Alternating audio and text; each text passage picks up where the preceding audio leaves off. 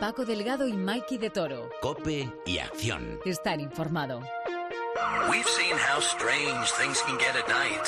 Well, things are about to get a whole lot stranger.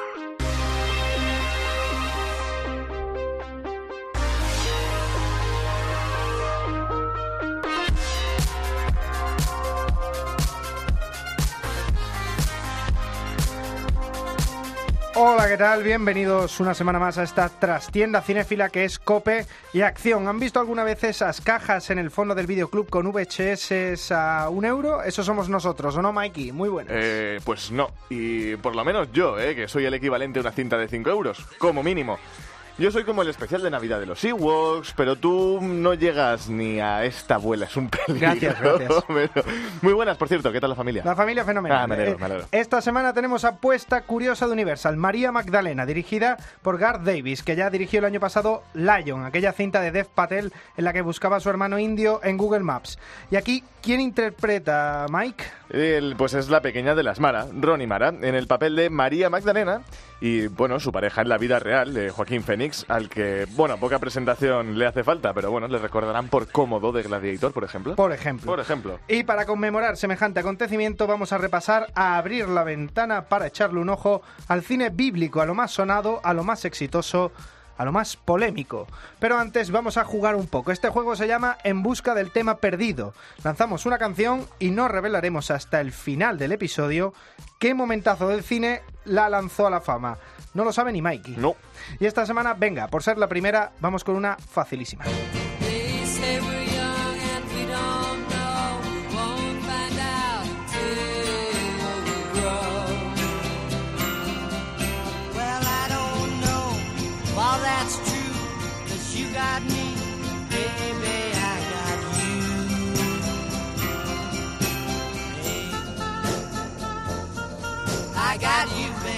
No vamos a decir ni el nombre de la canción para que no hagáis trampas, sobre todo tú, ¿eh? Sí, tú, sí, tú, tú, tú que te veo. Déjate de abrir Google y sigue escuchando móvil. que comienza ya Cope y Acción.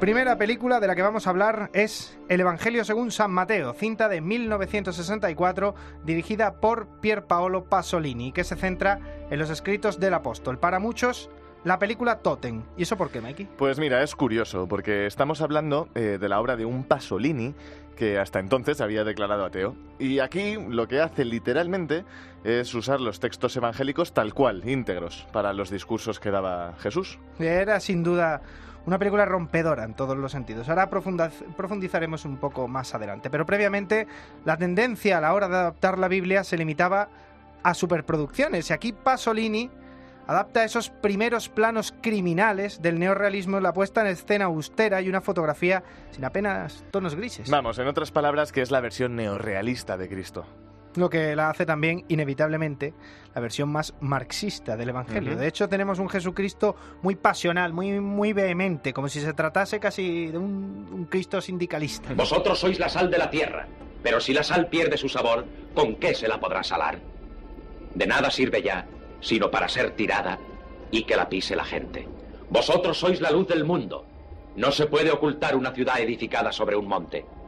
Ni se enciende una lámpara para meterla debajo de un celemín, sino en el candelero, para que alumbre a todos los de la casa. A ver, que no extrañe esto de lo, de sindicalista que ha dicho Paco, porque eh, Pasolini lo era, y más su protagonista, Enrique Irazoki, eh, lo conoció en una reunión del Partido Comunista. Vaya, Irazoki, que por cierto, era español, ¿eh? Ah, Y amateur, como la mayoría de los actores que conformaban el reparto, que eran todos actores muy poco conocidos y con muy poco trabajo de bagaje. Pero con todo y con eso, ha terminado siendo toda una película de culto con mayúsculas. Y no solo eso, ¿eh? que es calificada por el diario del Vaticano El Observatore Romano como la película sobre la vida de Jesús. Un Jesús, el de Irazoki, que por cierto tampoco se parecía mucho físicamente. No, este llevaba el pelo un pelín más cortito y tenía un pobladísimo entrecejo muy característico. Y estaba extremadamente delgado, un físico más acorde a las representaciones más recurrentes.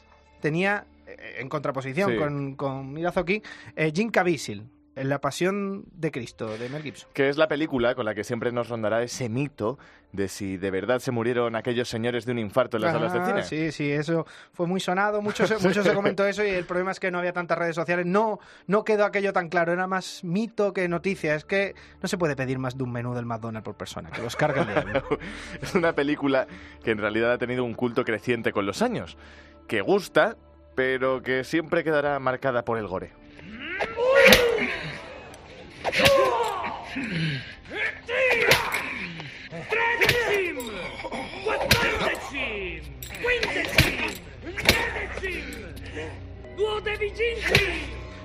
Bueno, pero en realidad ese siempre ha sido el argumento de Mel, ¿no? Que la Biblia es así de explícita de gore. No, no es tanto que la Biblia es así de explícita, sino más bien eh, las recreaciones que se han hecho a partir del estudio de la sábana santa, que tiene las marcas en el cuerpo lacerado de, de Cristo, por lo que el- es básicamente en eso en lo que se basó Mel Gibson para hacer una reconstrucción eh, aproximada, a lo mejor un poquito exagerada, pero aproximada de lo que debió sufrir eh, Jesucristo cuando los romanos lo mataron.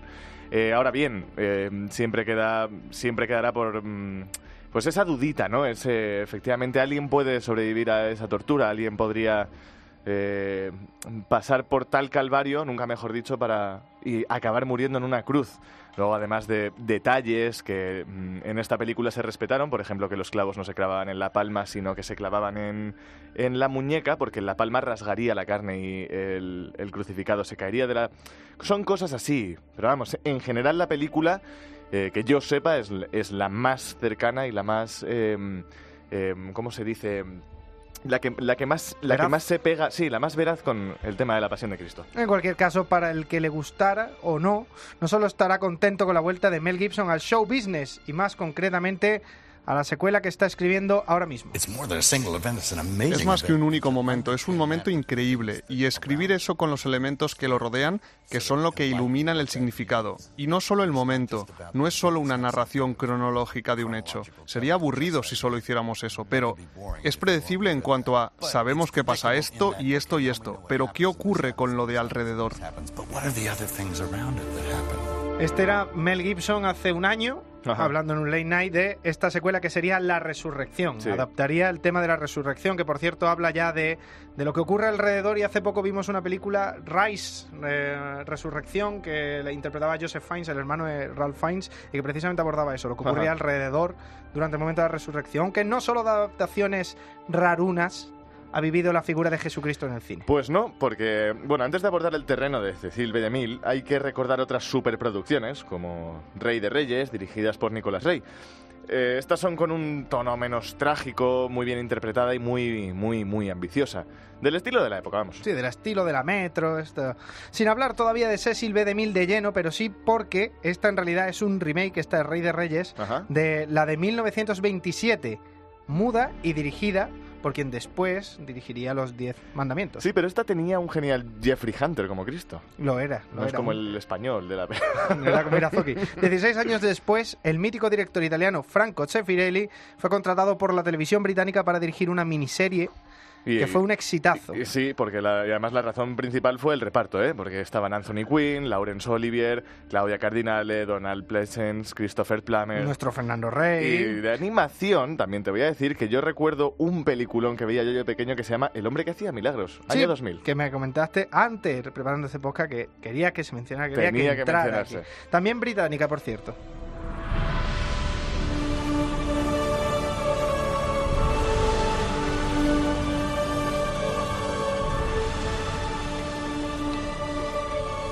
Y vamos ya a la manteca, el Éxodo, los Diez Mandamientos, protagonizada por Charlton Heston, Jules Briner y Edward G. Robinson. Se podría decir que es la adaptación bíblica más exitosa. Siete nominaciones a los Oscar, aunque solo una estatuilla a mejores efectos visuales, pero una escena, ¿eh?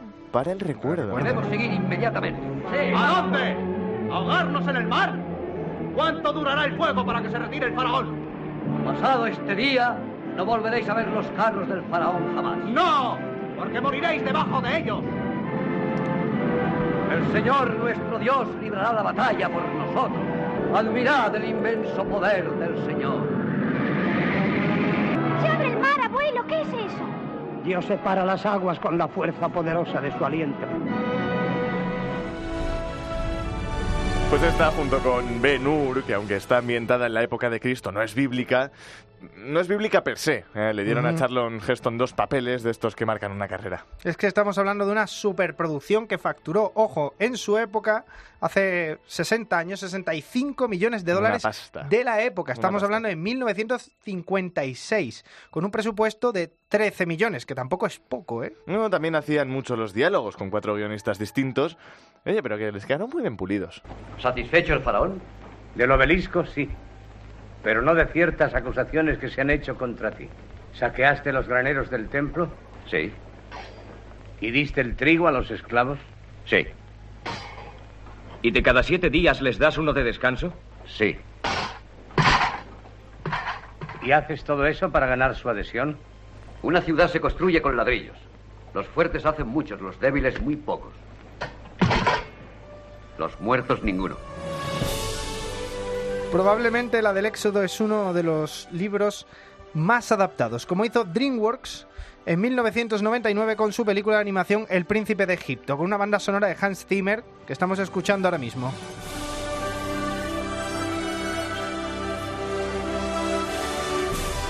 Y que a pesar de solo ganar un Oscar a Mejor Canción Original, eh, la película, lanzada en los mismos albores de DreamWorks... Dos años hizo- después. Sí, más o menos. Hizo... No, más o menos no, exacto. Hizo más de 200 millones de dólares en taquilla.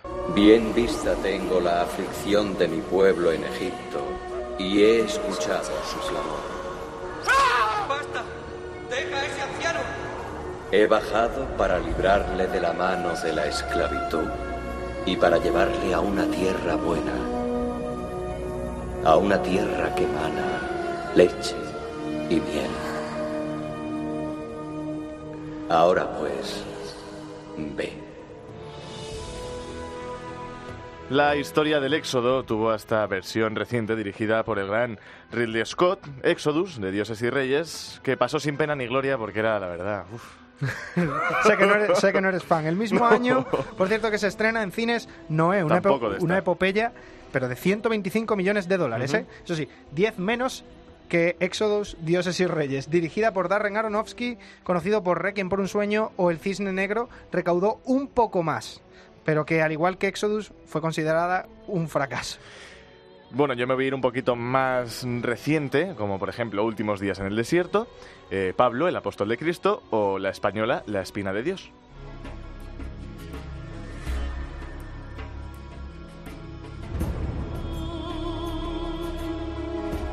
Saludamos a Monseñor Pello Sánchez, profesor de la Facultad de Teología de Cataluña, rector de la Iglesia de Santa Ana y San Jaume y director de la Mostra de Cine Espiritual de Barcelona. Monseñor, muy buenas. Hola, ¿cómo estamos? La primera pregunta, ¿cuál es la fórmula química de una buena película bíblica? ¿Solo adaptar o hay, o hay hueco para la visión del director? Bueno, no es muy fácil hacer una película bíblica. En primer lugar, por las dificultades del propio texto que enfrentamos. El texto tiene unas dificultades del- desde el punto de vista histórico-crítico y después también en cuanto la inspiración que sostiene el texto y que plantea. Esto hace que las películas bíblicas tengan muchas dificultades para desarrollarse como historia. En el fondo supondría que se conoce el sentido histórico del texto, se asume la inspiración bíblica y además se transfiere para que la contemple el público contemporáneo de hoy. Estos tres movimientos son los que necesita toda película bíblica. Fidelidad al texto, fidelidad a la inspiración y fidelidad a la actualización al público de hoy. ¿Y hay algún ejemplo, alguna película que tenga esos tres componentes? Bueno, ciertamente que todas lo intentan. Todas las películas bíblicas tienen esta intención. A mí una de las películas bíblicas que me interesa especialmente es eh, la de Hermano Olmi en Génesis. Es una serie de la Biblia. Hermano Olmi es un gran director creyente y en esta serie sobre la Biblia logra mm, inspirarnos y logra marcar la fidelidad al texto. También me parece interesante la película Noé de Darren Aronofsky, porque mm, el esfuerzo de fidelidad al texto, al sentido del texto, y además la actualización me parece muy interesante. Ujú. Eh, Dar- la película de Darren Aronofsky, eh, Noé, es, bueno, se podría catalogar de superproducción. Eh, hay los ejemplos más claros, aparte de lo que hemos dicho, se suele rem- remontar a las a Cecil B. DeMille y, y muchos lo intentan por ahí, pero ¿tienen que ser superproducciones estas películas para ser éxitos? Bueno, claro, eh, la narración bíblica exige una ambientación por el lugar, por las características donde se desarrolla la historia. Si vamos al Antiguo Testamento, la fuerza de la narración bíblica exige eh, mucha presencia en la producción de ambiente. Esto marca que la película se encarece mucho más y en ese sentido el peplum, que está en el origen de las películas bíblicas, es usar las películas bíblicas para hacer el cine espectacular, lo que era el cine de romanos adaptado a lo bíblico. Pero no necesariamente una película bíblica exige una inversión desmesurada. Eh, tenemos películas bíblicas, por ejemplo, el Evangelio según San Mateo de Pier Paolo Pasolini, que se caracteriza por una muy baja invers- inmersión eh, económica, pero sin embargo con muchas posibilidades cinematográficas. Hemos hablado de, de Darren Aronofsky, eh, me, ha, me ha comentado que le gusta mucho el- la película de Noé. Eh, Darren Aronofsky, director también de Madre, una representación un poco metafórica de su visión de, de la, de cómo tratamos la, la madre tierra y un poco también del- de la narrativa bíblica.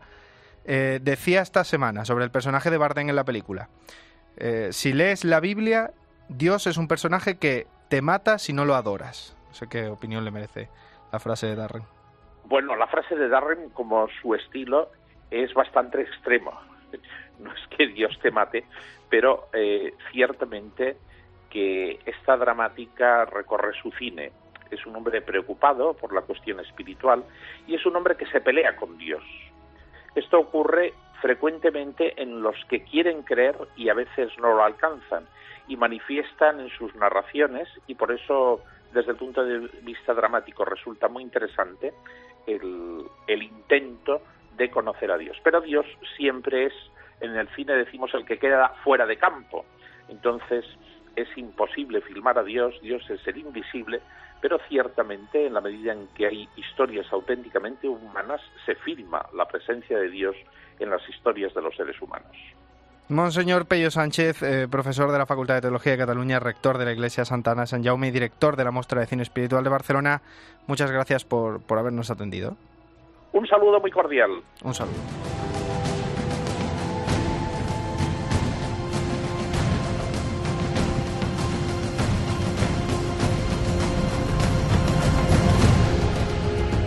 Y antes de irnos, vamos con la polémica, la última tentación de Cristo, la de Martin Scorsese, repudiada en el momento de su estreno. ¿Y por qué, Mikey? ¿Por qué, Paco? Pues digo yo, eh, lo hemos estado hablando antes, eh, un ratito para que vamos a mentir. Y es que en la película, eh, aparte de que históricamente, según los datos que hay, no está bien tratado el tema, no es verídico, no está... O sea, es como más una interpretación, ¿no? El hecho de que el protagonista, eh, interpretado por ah, Willem Willem Dafoe. Dafoe, eh, pues eh, se acueste con mujeres, el hecho de que se vea el pene de Jesucristo cuando está colgado en la cruz, son a lo mejor detalles que, que a la audiencia, la audiencia católica, le pueden llegar a sentar un poco mal. Eh, algo totalmente comprensible por mi parte. Sí, pero hemos visto, por ejemplo, eh, a lo largo de, de este episodio hemos hablado del Evangelio según San Mateo, donde se permitían licencias de interpretación de, de Jesucristo desde un punto de vista sindic- casi sindicalista y, hemos visto otras, otras aproximaciones dependiendo del punto de vista del director y, y aquí parece como que hay algo más, hay algo más extremo. Bueno, es esto que ya hemos hablado otras veces, de si eh, mm, tiene una responsabilidad el director histórica, eh, es probable que, depende del tema que estés tratando, eh, si quieres convencer a una audiencia o hacer una película fidedigna, deberías por lo menos tener un sustento histórico, algo que esté demostrado. Eh, si en el caso de que quieras hacer una ficción, que sea evidente que es una ficción con una parodia. Eh, quiero decir, si estás haciendo la vida de Jesucristo y quieres hacer algo que no te lo vas a tomar en serio, ni que tampoco quieres que tu audiencia se la tome en serio, como, no, no sé, el gran Lebowski, pues evidentemente sabes que es una parodia. Ahora, cuando estás haciendo la pasión de Cristo y de repente ves, yo qué sé, pues que a, a uno de los actores se le ve un testículo o a- incluso a la Virgen María se le viese un pecho, sería como, pero esto no viene a cuento por ningún lado, no tiene una... No es algo relevante, no es algo que necesite ver, casi parece más un capricho, ¿no? Sí, De- porque hay un momento concreto de la película donde rompió los esquemas que fue en el momento que vamos a escuchar cuando Jesucristo, por así decirlo, se da por vencido y le bajan de la cruz y vive su vi- ya a partir de entonces vive su vida con normalidad. Soy tu ángel de la guarda. Tu padre es el Dios de la misericordia, no del castigo. Él te vio y dijo, ¿no eres tú su ángel guardián? Pues ve a la tierra y sálvale. Ya ha sufrido bastante. Si Dios salvó al hijo de Abraham, ¿crees que no querría salvarte a ti? Él te ha probado y está satisfecho de ti. No quiere tu sangre, que muera en un sueño, pero que viva su vida. El dolor es real. Sí, pero no sufrirás más. Ya es suficiente. Por eso yo mantengo que eh, probablemente llegados a este punto en el que Jesús baja de la cruz, eh, puedas llegar a pensar, bueno, pues ya está, pues era una gracia, eh, no es una película histórica, no es una película basada en la vida de Cristo, sino una inspiración en el personaje. Eh, puede haber una parte de la audiencia que diga, bueno, pues una gracieta que ha hecho muy bien. Puede haber otra parte de la audiencia que se sienta ofendida. Eh, hombre, desde el punto de vista de Scorsese me imagino que le dará igual. Eh, llegado al punto final de la película, pues ya está, he hecho la gracieta y me ha gustado. Yo me voy antes de irme con una con una duda. El, como has comentado, hay películas que avisan que son paródicas, hay películas que avisan que no se lo toman en serio. ¿Y cuál es la diferencia entonces entre avisar que no te lo tomas en serio con avisar de que esta es tu perspectiva, tu forma de verlo, que es tu aproximación y que es la tuya y la de nadie más? Mm, que en, el- en este caso la pasión de Cristo, en concretamente el, el capítulo de la pasión, que es eh, su muerte, hasta el momento de su muerte, eh, históricamente está demostrado. Entonces ya no es que quieras que sea una adaptación o una forma tuya de ver las cosas, porque eso sería algo metafórico, como veríamos en la película de Madre, de Aronofsky. Mm, tendrías que dar claves de metáfora, pero no utilizar una cámara directa eh, o un- una imagen tan realista que digas, esto es como, así lo veo yo y así me apetece verlo a mí. Pues a lo mejor tienes que tener ahí un pelín de mano izquierda y saber pues representar mediante el montaje o mediante algún efecto después, pues a lo mejor una cosa más onírica, una cosa más que te lleve fuera. Muy bien, pues antes de irnos, vamos a desvelar el misterio de el juego en busca del tema perdido de esta semana. Pues escuchemos para el que se la haya, el que la haya acertado o el que no, cuál era la escena original de la película a la que pertenecía dicha canción. Then put your little hand in mine. There ain't no hill or mountain we can't climb. Excursionistas, arriba. Despertad y no olvidéis los descansos porque hoy hace frío. Hace frío todos los días. ¿Dónde creías que estabas en Miami? Pues te Muy bien, chicos, habéis puesto la cinta de ayer. Agrietados labios. En sus agrietados labios. Sí. Agrietados labios. ¿Creen que Phil saldrá y verá su sombra? Pensa, Tony Phil. Así es, barbotas dormilonas. Es el día de la marmota. Así que arriba, amigos, no sean marmotas. ¡Wow! Ven aquí, bonita, vamos. Efectivamente, Atrapado en el Tiempo o El Día de la Marmota. sí, sí, protagonizada sí. por Bill Murray y Andy McDowell. Pero no desesperéis los que, como Mikey, no la hayáis acertado. Que lo haréis alguna vez. Que se le ha notado en la cara. La semana que viene, más. Y volveremos con el idilio del cine español, con el thriller moderno, con el cine negro actual. Mikey, no te lo irás a perder, ¿no? Pues hombre, me haces venir aquí todas las semanas a perder el tiempo, supongo que no. Eso es, aquí Allí. tú sentado, obligado, como cada Eso es. jueves. Volveremos la semana que viene, mientras podéis escuchar todos los episodios en cope.es y en la plataforma de iVoox y iTunes. Eso. Nosotros Contraatacaremos el jueves que viene con un nuevo capítulo de Cope y, acción.